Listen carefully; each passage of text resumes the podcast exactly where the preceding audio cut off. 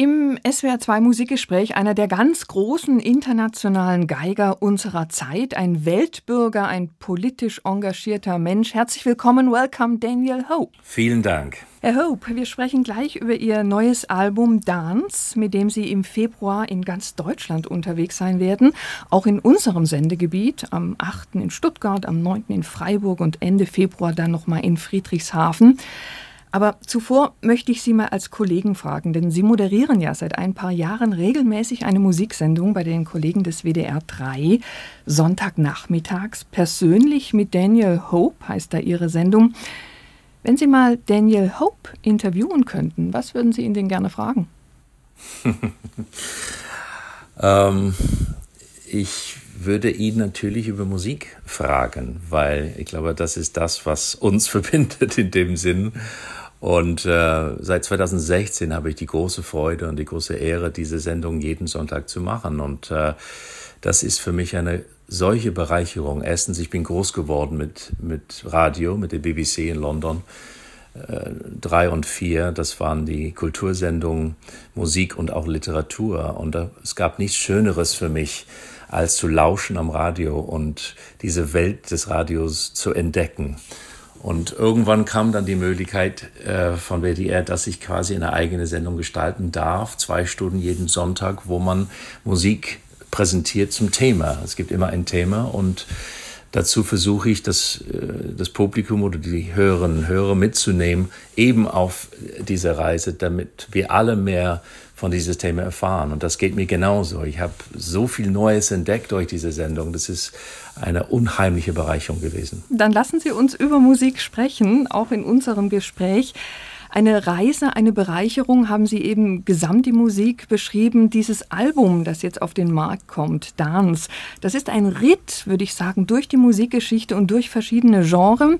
Es beginnt im 14. Jahrhundert mit einem Lamento di Tristano, geht über Lully, Purcell, Händel zu Schubert, Brahms bis hin zu Ravel, Bartok, Stravinsky, Duke Ellington und Astor Piazzolla. Und das sind nur einige von diesen zwei CDs.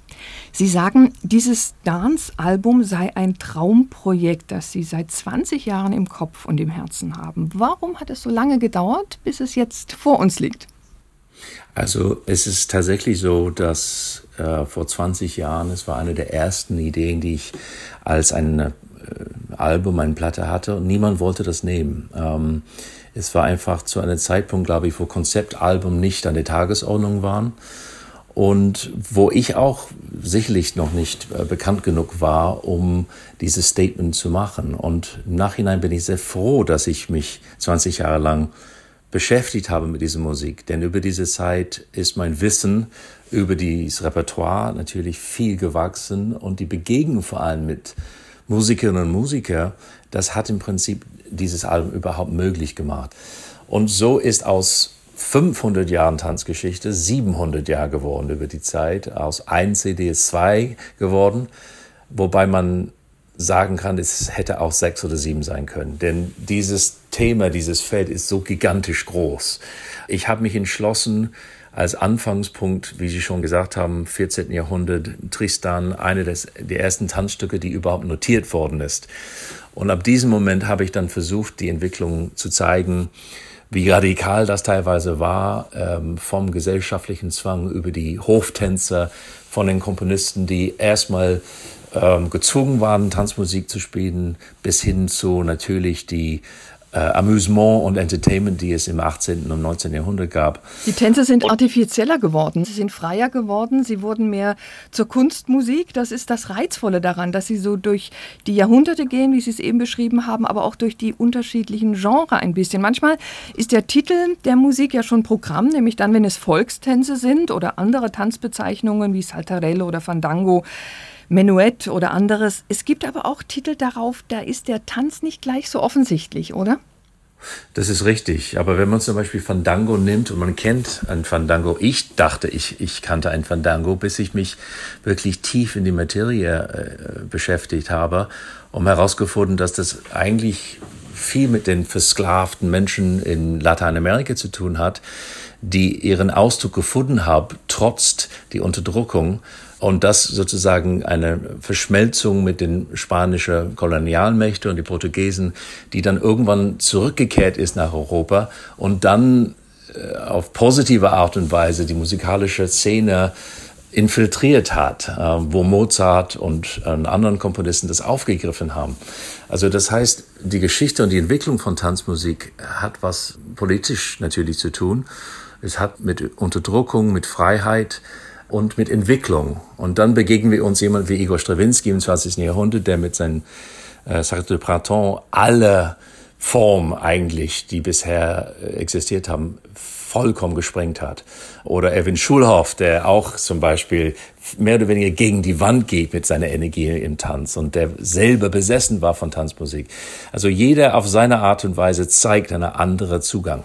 Ein bisschen bin ich über die Romanze von Benjamin Britten gestolpert. Beim Lesen des Booklets ist es einem nicht gleich klar, dass sich dahinter ein Tanz verbirgt. Was ist das für eine Romanze von Britten?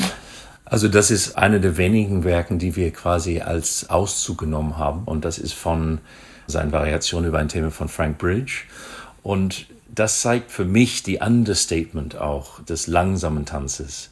Britton, der zu der Zeit ein junger Komponist war, der gerade dabei war, einen Namen für sich zu machen, schrieb dieses Werk auf eine relativ banalen, aber sehr schönen Melodie von seinem Lehrer Frank Bridge und ging dann durch dieses Thema durch alle verschiedenen Gattungen. Im Prinzip macht er das, was ich auf dieses Album mache, aber basiert alles auf einen einzige Idee. Und bei dieser Romanze ist es tatsächlich so, dass man einen langsamen Walzer hört, die aber verzerrt wird. Es wird verzerrt durch die Zeit, es wird verzerrt durch die Harmonie und hat aber etwas, wie ich finde, wahnsinnig emotional dabei, aber understated emotional. Wollen wir uns diese Romanze einmal zusammen anhören, damit unsere ja, Hörerinnen und Hörer den Eindruck bekommen, was Sie da gerade so schön beschrieben und erzählt haben?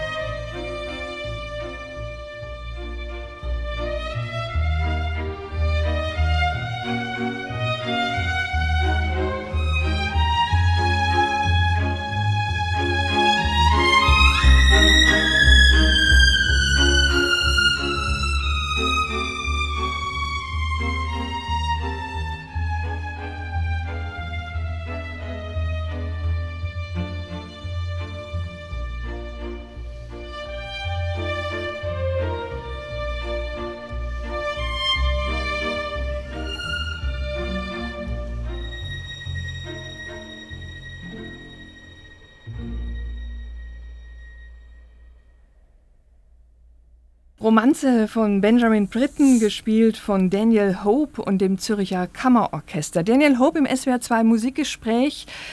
Ein Zitat der Jahrhunderttänzerin Isadora Duncan eröffnet das neue Album. Sie sagt, Tanz ist die Bewegung des Universums, konzentriert in einem Individuum. Was meint sie damit? Also ich werde oft gefragt, hat sich die Tanzmusik über diese Jahrtausende sehr verändert? Natürlich ja, hat es. Aber hat es es wirklich? Ich bin mir nicht sicher, weil ich glaube, diese Bedürfnis, sich zu bewegen, nach Klänge, nach Töne, ist genau gleich, wie es mal vor sieben, achttausend Jahren war. Insofern, ich glaube, es ist einfach eine Erweiterung von unserer Welt und unserer Gesellschaft, aber die Instinkten sind tief in uns drin. Und wir sind sozusagen nur ein winzigen kleinen Teil des Universums. Deshalb, ich bin ganz bei ihr eigentlich. Und aus diesem Grund habe ich auch dieses Zitat am Anfang des Booklets äh, rausgesucht. Und Tanz, wie wir wissen, ist so vielfältig. Faszinierend finde ich auch die Idee eines Danse Macabre, was auch auf dem Album zu hören ist. Aber im weiteren Sinn, das ist äh, während der Zeit der, der, der großen Seuchen wie die Pest, dass die Menschen geglaubt haben, dass das Tanzen die, die böse Geister wegschicken könnte, dass Krankheiten, ja, es gibt diese sogenannten Tanzwut, die es da gab im 16. Jahrhundert in Straßburg, wo plötzlich Leute wochenlang angefangen haben, wie in Delirium auf die Straßen zu tanzen. Also Tanz hat in vielen Arten und Weisen die Gesellschaft geprägt. Bis heute und kann man tatsächlich bis heute, sagen. Ja. Bis heute. Tanzen Sie denn selbst gerne, Herr Hoch? Ich tanze sehr gerne und nicht besonders gut. also ich habe ein großer Fable für die lateinamerikanische Musik, also für Tango und für, für Samba und für diese Art. Die ist gar nicht einfach gut zu tanzen. Deshalb bin ich immer froh, wenn niemand zuschaut. Aber äh, dafür ist es umso enthusiastischer. Also in Ihren Konzerten, die Sie jetzt dann im Februar geben, werden Sie selbst nicht tanzen. Aber was mich interessieren würde, Herr Hope, wenn Sie mit dem Zürcher Kammerorchester jetzt auf Tour gehen, läuft da jeder Abend gleich ab von der Programmabfolge oder stellen Sie mal spontan um? Ist das abhängig vom Saal, vom Publikum, von Ihrer persönlichen Tagesform? Also das Programm an sich, wir, wir, haben das Programm jetzt ein einziges Mal gespielt, live in Zürich vor einigen Tagen und das ist auch gut angekommen. Und gleich danach habe ich mich für eine völlig andere Programmreihenfolge entschieden. Und das heißt, beim ersten Konzert auf unserer Tour werden wir dann diese Reihenfolge machen und es kann gut möglich sein, dass wir es dann wieder verändern weil es ist ein flexibles Programm. Also wir werden alles spielen, was auf dem Programm steht, aber die Reihenfolge ist sehr abhängig vom Moment, vom Publikum, von der Atmosphäre im Saal und natürlich auch von uns. Wir sind unterschiedlich, wir, wir spielen unterschiedlich, wir fühlen uns unterschiedlich. Und wenn man das schafft, eine gewisse Lockerheit in dem Programm zu bekommen, mit allen exakten Vorhaben, die man hat, natürlich so gut und so richtig zu spielen, aber trotzdem, dass man sozusagen dieses tänzerisch hineinlassen kann in dem Ganzen, dann ich glaube, es könnte sich auch gut tun. Hm, man kann das Programm also sich mehrmals anschauen und anhören. Es kann immer wieder anders rüberkommen. Das ist toll. Daniel Hope, eine Frage habe ich noch zum Schluss, die mich wirklich brennend interessiert, weil ich auf Ihrer Homepage lange jetzt unterwegs war und es ist wirklich unglaublich, was Sie alles machen. Also wenn man an die 50 Konzerte am letzten Jahr als Porträtkünstler beim Schleswig-Holstein-Festival denkt, dann waren Sie im Dezember in New York, haben dort Daniel Hope and Friends gemacht, was man sich auf Arte TV ansehen kann. Dann Ihre Celtic Dreams, die ganz vielen Konzerte, Ihr politisches Engagement. Das ist so beeindruckend. Sagen Sie mir, woher nehmen Sie die Energie? Ich wünschte, ich wüsste es. Aber ganz einfach und vielleicht ein bisschen salopp äh, ausgedrückt, die Musik. Es ist die Musik, die jedes Mal, selbst wenn ich müde bin oder wenn ich vielleicht innehalte und zu überlegen, wie geht es denn weiter oder was, was versuche ich hier, in der Sekunde, wo ich die Musik höre oder spiele, bin ich energized wieder.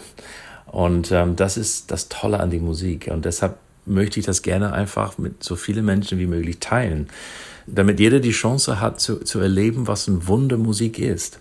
Das können wir jetzt tun, indem wir einmal hier in der Sendung noch etwas hören von der Dance-CD. Aber auch wenn Sie auf Tour sind, auf Deutschland-Tour den ganzen Februar über, sicher auch ein Konzert in Ihrer Nähe. Schauen Sie mal auf die Konzertdaten und Orte. Vielen Dank, Daniel Hope, und ganz viel Spaß mit Ihrem Dance-Projekt jetzt im Februar. Ich habe zu danken.